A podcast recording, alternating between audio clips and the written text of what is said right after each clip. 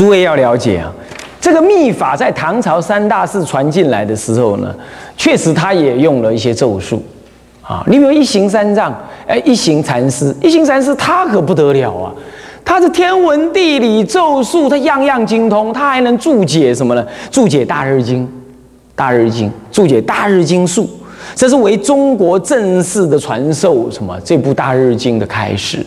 啊，那么呢，善无畏呢又怎么样？又继续翻译的苏西地这个《摩罗经》啊，并且撰写那个禅药。那么他传授的主要是胎藏界的什么啊的秘法啊，胎藏界的秘法。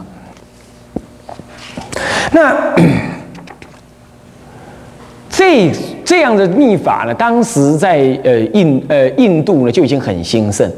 那么，什么叫胎藏界？什么叫做金刚界？那么金刚字呢？它进来的时候，主要传的是金刚界的，呃的秘法，金刚部的秘，金刚界的秘法。那好了，什么叫金刚界？什么叫胎藏界？一个就是理上平等谓之胎藏界，所以，呃，这是就它的内在的理说的。那么，如果就呃。理所表现出来智慧来讲的话，那么呢，就好像从胎藏生出小孩子之后，面对种种的现象，叫种种的智慧差别，才能够什么呢？安住不动，才能够不有过失。这是金刚界的修法，就现起种种的方便，以种种的方便，不同的智慧来照料，那就是金刚金刚界的的修法啊，金刚界的修法。那。好，那么啊，善无畏来到唐朝四年之后，就开元八年呢，南印度的这个密教高僧，也就是金刚智跟他的弟子不空三藏，也同样从海路呢来到了中国。从此，他就因此大大的弘扬了什么呢？弘扬这一南一北一海路一路路呢，就弘扬了中国的，主要在唐朝弘扬了什么秘法？那么这弘扬秘法，当时还有一个意思，就是说那个唐高宗的时候，他的儿女儿往生了，往生他其实很想见他女儿，他以为密教是无所不能，他就告诉一行三藏说：不然你能不能把我女儿给找回来？死了都把她找回来，他就做法。用七个瓮把七只小猪赶进那瓮里，封起来持咒，一持咒，天上的什么北斗七星不见了。就在那一晚上，他女儿就现身来给那个什么唐玄宗呢啊，唐高宗呢看到，还能够对话讲话。然后过后，那这只七只猪放出来，天上北斗七星又出现。哎，这他有有办法，就新的力量的加持啊。神变，然后经由咒术的加持呢，能够改变这人所看到这个法界。那么这样子是因此呢，呃，这密教在唐朝相当的兴盛。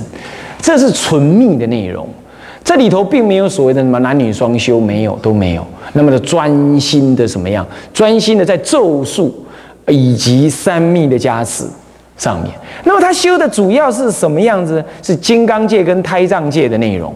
那么这个内容修的是下三部密啊，下三部密，嗯，下三部密呢，也是从龙树菩萨得到金刚萨陀的现身灌顶之后才传出，那一路在印度就传出来这两部金刚界跟胎藏界。好，那么金刚界跟胎藏界，呃，呃，两部大秘法呢，传入中国之后呢，他们是怎么修的呢？事实上，无唐朝的呃这三大寺所传的秘法，通通是下三部序，下三部密。下三部密是哪下三部呢？行呃四部，行部，瑜伽部。到了后期的密教才传承了无上瑜伽部。好了，关于这个内容，我们要稍微解释一下啊。什么叫做四部？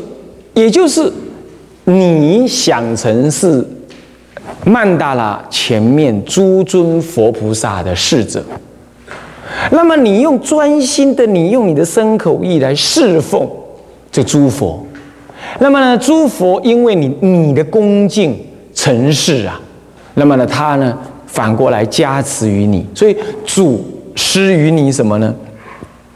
主施于你这个仆人的什么的利益啊？是由这样子的方式呢，然后哦，你呢得到了什么？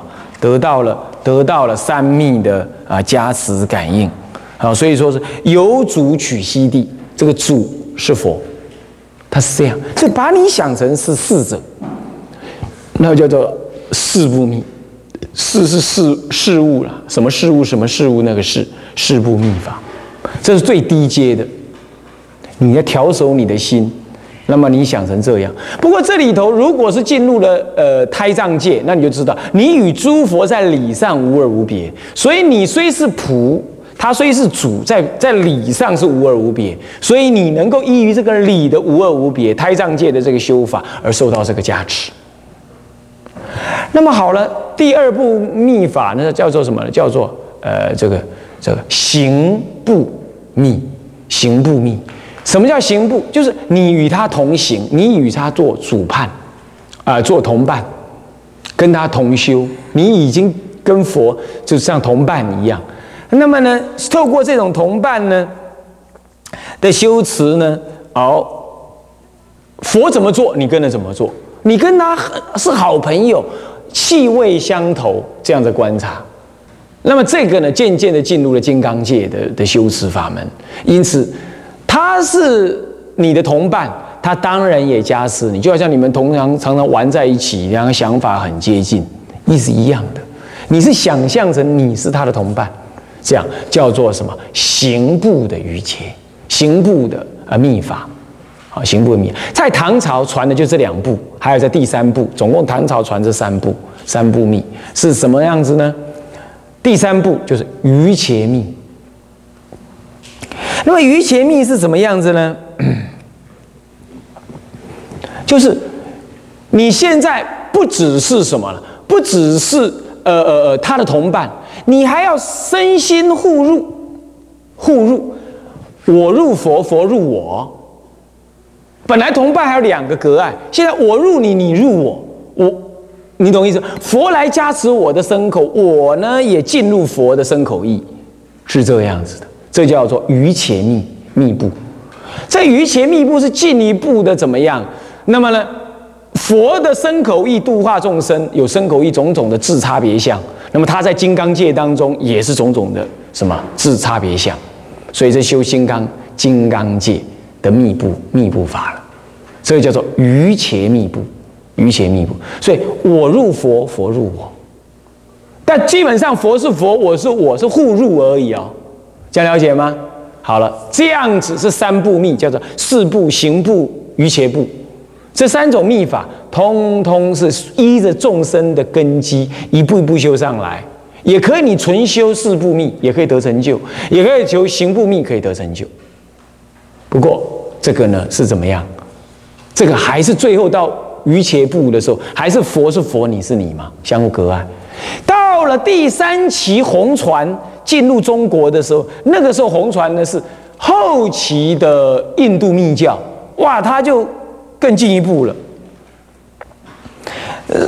所传的是无上瑜伽部，无上瑜伽部是怎么样呢？你还记得瑜伽部吧？瑜伽部是佛入我，我入佛，对吧？可是还是佛是佛，我是我啊。现在干脆你就是佛。你要起佛的本尊自我观察，我就是佛的本尊，就是起佛慢。这个慢不是慢心的慢，慢是以此为傲的意思。也就是我就是佛，那我怎么可以起贪嗔痴啊？是这样子的。我我佛，然后呢，要智慧与方便相结合。那么因此呢，平等法跟智慧法也相金刚界、太上界相结合。那么呢，正在修的时候，观想我就是佛。于一切生活当中，也必须观想我就是佛。到了这里的时候呢，这就是后来的金刚乘，所谓的藏传，他们认为他们的那个最高，那就在这里，指的就是这个，以我就是佛这种修法来进行三密的加持感应，是这样。不过这个要知道，这个必须有空性见的，不然你反正你又不是，即便是佛也是空性的，你你必须是理解。必须理解成这样。所以说，无上瑜伽部其实是下三部里头的瑜伽部在转化过来的，在转化过来。不过这已经到后期，主要在藏地里头才红传，在汉地也有翻译这样的经典，不过已经是明明朝时代的事了。呃，不是，已经在这个嗯，这个呃北宋的事情了。到了北宋，已经不是唐朝，已经到北宋。那么后来，当然明朝也又翻译了一些一些进来。不过那个时候已经怎么样？已经不被不被重视，而且在某种程度上呢，啊，虽然呢，嗯。这个这个来翻译的大德呢，受到皇帝当时北宋皇帝的尊崇啊。不过呢，在某些经典已经被限制翻译，你就知道，到了无上瑜伽密的时候啊，这个可能这个双生法已经出现了，啊，出现了这种情况就传入到一西藏，西藏就完全保留，完全保留。那么这个这个这种这种修法就一直不能被汉地所接受，这无上瑜伽密。那么无上瑜伽为什么他要这样？因为他强调是空乐不二，佛有大乐，大乐当中即是空，所以于乐中见空性。是比于苦中见空性还要难的。那既然我是佛，那我能够于乐中见空性，所以就会有那个双生的修法，观想自己是佛，然后与这个这个空行母行双生的修法。那么这个呢，当然在中国汉地，那怎么会接受呢？这个长期的传统都不接受的。好，这无上瑜伽密是这样。当然他有他的理论呢，我可没有说你要这样做。我说他有他这个理论。啊，这是密教的呃修持，主要是分四部密序，四部密。那么呢，在中国的汉地的唐朝时候呢，传入是三部密，是最正点的，而为中国人能接受的所谓的古范密，主要是这三部密，所谓行部、四四部行部，还有瑜伽部。到后来才衍生出所谓的无上瑜伽部，它基本上还是还是以这个我入如佛入我，我入佛这种观念。不过他当下就想成我是佛，啊，我是佛，啊，是这样。那么，嗯，我修过一些普啊破啊法啦，嗯，这个六度观音法门呢，确实是这个上师是这样教你的，教你你要观想是佛。哦，你就是佛，明点怎么样跑，泛字怎么样动，怎么转，确实就是这样观想。观想完了，还在观想空性，回归到空性来。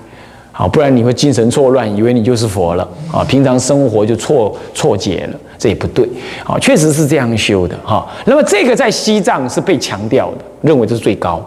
那么算不算最高呢？其实佛法里头最高即是最低，最低就是最高。这个应机。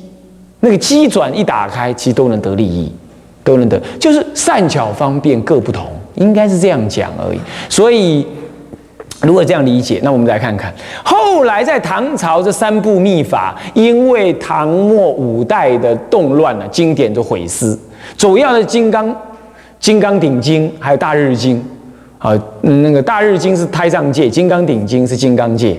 啊，这样子的两部经是毁失了，结果反而传到日本变成东密。不过日本呢七转八转的，什么东西到日本都是变来变去的，变到后来他们以为他们保留原来的样子，我看装模作样的成分较比多一些。好，那么当然也有成就者吧，不过很少见，事后都很少见。然后这个，所以这东密不会有所谓的双生法，也不会有，因为它是传的是上下三部密，三部密法。好，那么就西藏目前保留着所谓的无上瑜伽，瑜伽密布，这样了解吗？那么这个，那中国呢？中国的一直传到了民国，有藏传的，有东密的，再重新传回来，啊，重新来也曾经极盛一时，到现在的台湾大陆都还怎么样？啊，方兴未艾的在那里传，不过夹杂的什么财神法啦，呃，什么消灾息灾法啦，哈，还真假密宗在稀里糊涂弄了一堆哈，弄得这个是真假难分。那么这当中确实呢，说双生法对密教的传承在中国一直是有问题。我最近也多少了解到，就是呃还有这个样子，而且。看起来是很正规的喇嘛仁波切哦，那么他的手下还是会帮他找一些什么，找一些所谓的空行母。啊，所谓的跟他一起对修这个这个这个双生的，那么这个甚至于还找到找到找到了那个出家众那里去哦，那就显得非常的要小心了。好，那么你能不能受得了？对于对于密教的人来讲，他叫仁波切，他可以没有受具足戒，他就是一个看起来像出家人的在家人，他可以这样修。那么你说这个这个这个我们出家人汉地出现正式受戒，你能这样吗？啊，当然，在西藏里头也，如果再讲到藏传的密教，我们稍微提两句。藏传的密教有前红旗跟后红旗，前红旗就是什么呢？呃，这个莲花生大士传入的，所谓的穿的红袍，那么呢，就是就是前红旗的旧旧派，那么叫做红教。那么后来呢，呃，又有阿底峡尊者传入的，那么为这个嗯，宗喀巴大师所传承的，那么就是黄教。那么在在黄教出现之前，又从红教分出是萨迦教、萨迦派，萨迦派叫花教，花教。然后还有一支是什么呢？是马尔巴上师自己到印度去，再去把教典传入。那么呢，都穿白衣，那么就是说白教，或者密勒日巴有没有啊？他就是白教的传承者啊。所以说这，他就主要是分成这四个教派。不过这四个教派，通通是在。密教的后期密教了，所以他们都宣称为金刚乘或者叫无无上瑜伽乘瑜瑜伽部的密法，诶，这样了解吗？所以几乎四部法呢，四四四个教派都多少有双生，都多少接受双生，只是黄教用观想明非，用观想，用观想的。不过红教的人认为，嗯，阿弥不到地啊，不就近。啊，是这样啊，当然这个我就不是我们能多谈的了啊。那么原则上是这样子，也把密教呢简料了，从中国到西藏，从它的主要核心也跟大家解释完毕了哈。好，那么我们课程的部分就讲到这里。这个八个小时不到要讲八大宗派啊，实在是难度很高。啊，难度很高。那么不过呢，你们就是听听呢，至少有个概念，好，有个概念啊。那么现在你们同学有一些问题呀，我回答一下。说何谓众生？众生呢是众缘和合所生，一般来讲就是所谓有情。什么有情？有情是反应的，名为众生。不过众生的意义上更广，像一切因缘和合组合而成，它是缘起缘灭的，通通可以名为众生。不过后来众生已经被锁定为是有感情、情绪反应的、有生命的自我感的这样子的生物，或者叫做动物吧，啊，或者叫做生物吧。那么这样子叫做众生。请问，那这样的话，那那个呃，SARS 的那个病毒算不算众生？算不算众生？在医学上来讲，把它当做是一个模糊的状态，甚至于有神也会把它当做是植物啦，或怎么怎么。不过最近那个呃科学杂志里头出了，在我们台湾的科学家认为它应该是众生，而且它很聪明的，它会自己找寻一些变变化的方式，在研究它的时候是这样。好，那么呃这个呢是属于。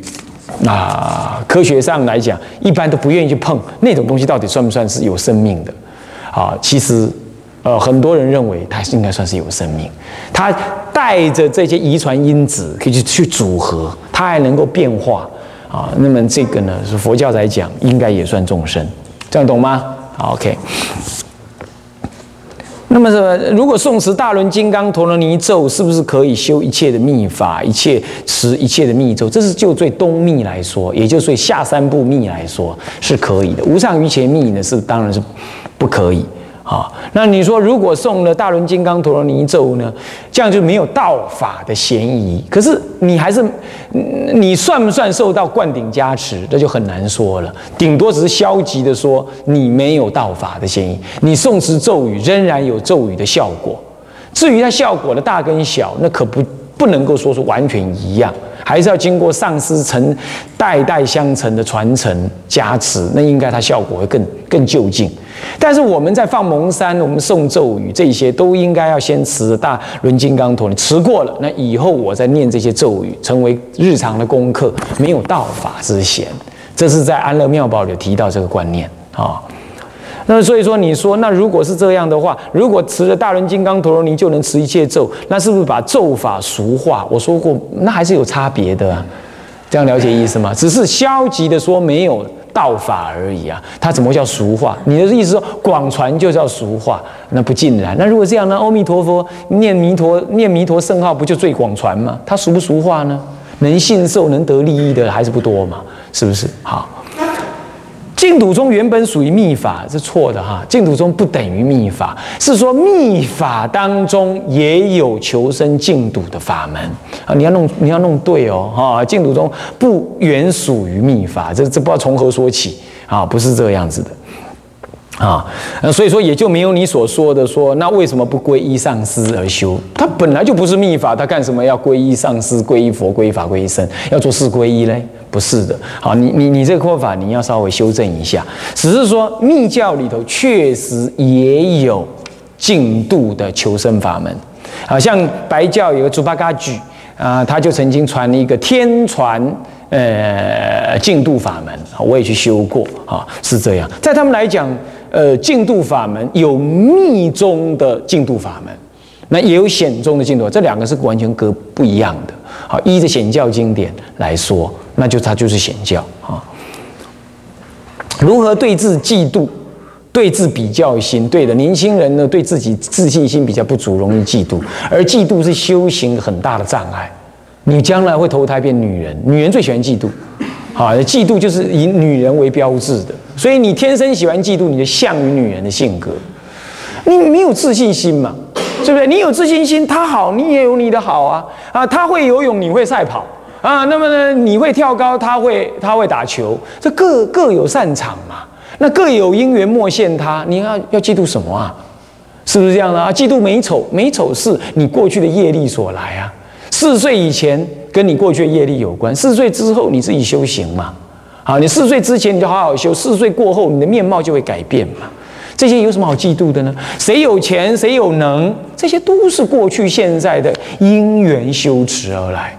你应该看到别人比你强，你要的不是嫉妒，而是惭愧努力修持啊。师父应该觉得出家比在家快乐，才会选择出家。可请师父分享一下出家快乐吗？我并没有认为说出家比在家快乐，所以我我要去出家。我们并不是追求一种所谓的快乐或者一种感觉，说我们来出家，不是的，而是我们对于生命的价值的判定，是因为这样，所以我们选择出家。出家也有出家的苦恼，出家要学的东西，啊，出家呃呃这个这个责任，这些都有。啊，但是是的，出家确实比较好修行，没有一些在家世俗的障碍。好，我那个时代一大堆所谓的学长啊、学姐啊、学弟啊、学妹啊，稀里糊涂跟我什么谈佛法，谈了天翻地覆。现在看呢，不过是脑满肠肥过日子，是这样，就是为了那个三呃这个这个这个五五斗米在那里折腰。你说生命这样子有什么价值？如果你自认为你是一个有智慧、要掌握自己生命的一个独立思考的年轻人的话，那请你想一想，你今天过的日子，你打算过的日子，你能够服务到底几个人？是不是？那修行解脱利益一切众生，把生命最大的智慧、最高的能力发展到淋漓尽致，而且能够开展生命的本具的佛性。哎，天下的英雄好汉不做这个要做什么？是不是这样子啊？所以说你自己看嘛，这不需要什么快不快乐，即使是不快乐，你生命的价值都应该落在这里，这才叫做什么？才叫做独立思考的年轻人。当然你说啊，我不行，我有什么因缘？那没关系，那是你的事。好，我只是告诉你，出家的真正价值，它的高尚是在这里，它是面对自己一个极度负责任，珍视今生今世的因缘。跟价值要开显它的价值，所以我来出家，也同时代表了我对三宝的极度的敬仰、信任跟投入。你说啊，这叫做善根，善根没有人写在脸上的。你想清楚了，那你就是有善根的人。你不要去说谁有善根，谁没善根，谁有因缘，谁没因缘，这些都是人说的。有意志的人，那就是能转。为什么？你的自由意志可以转变一切的。这样了解吗？好，所以出家的价值在这里哈。好，那么我们终于全部讲完，问题也回答完毕了。我们现在来回向啊。众生无边誓愿度，众生无边誓愿度；烦恼无尽誓愿断，烦恼无尽誓愿断；法门无量誓愿学，法门无量誓愿学；佛道无上誓愿成，佛道无上誓愿成；志归，依佛；当愿众生，体解大道，发无上心，发无上心；志归依法，当愿众生，深入经藏，智慧如海，智归一生，当愿众生，同理大众。一切无碍。愿以此功德，庄严佛净土，上报四重恩，下济三途苦。若有见闻者，悉发菩提心，尽此一报身，同生极乐国。南无阿弥陀佛。南无阿弥陀佛。南无阿弥陀佛。南无阿弥陀佛。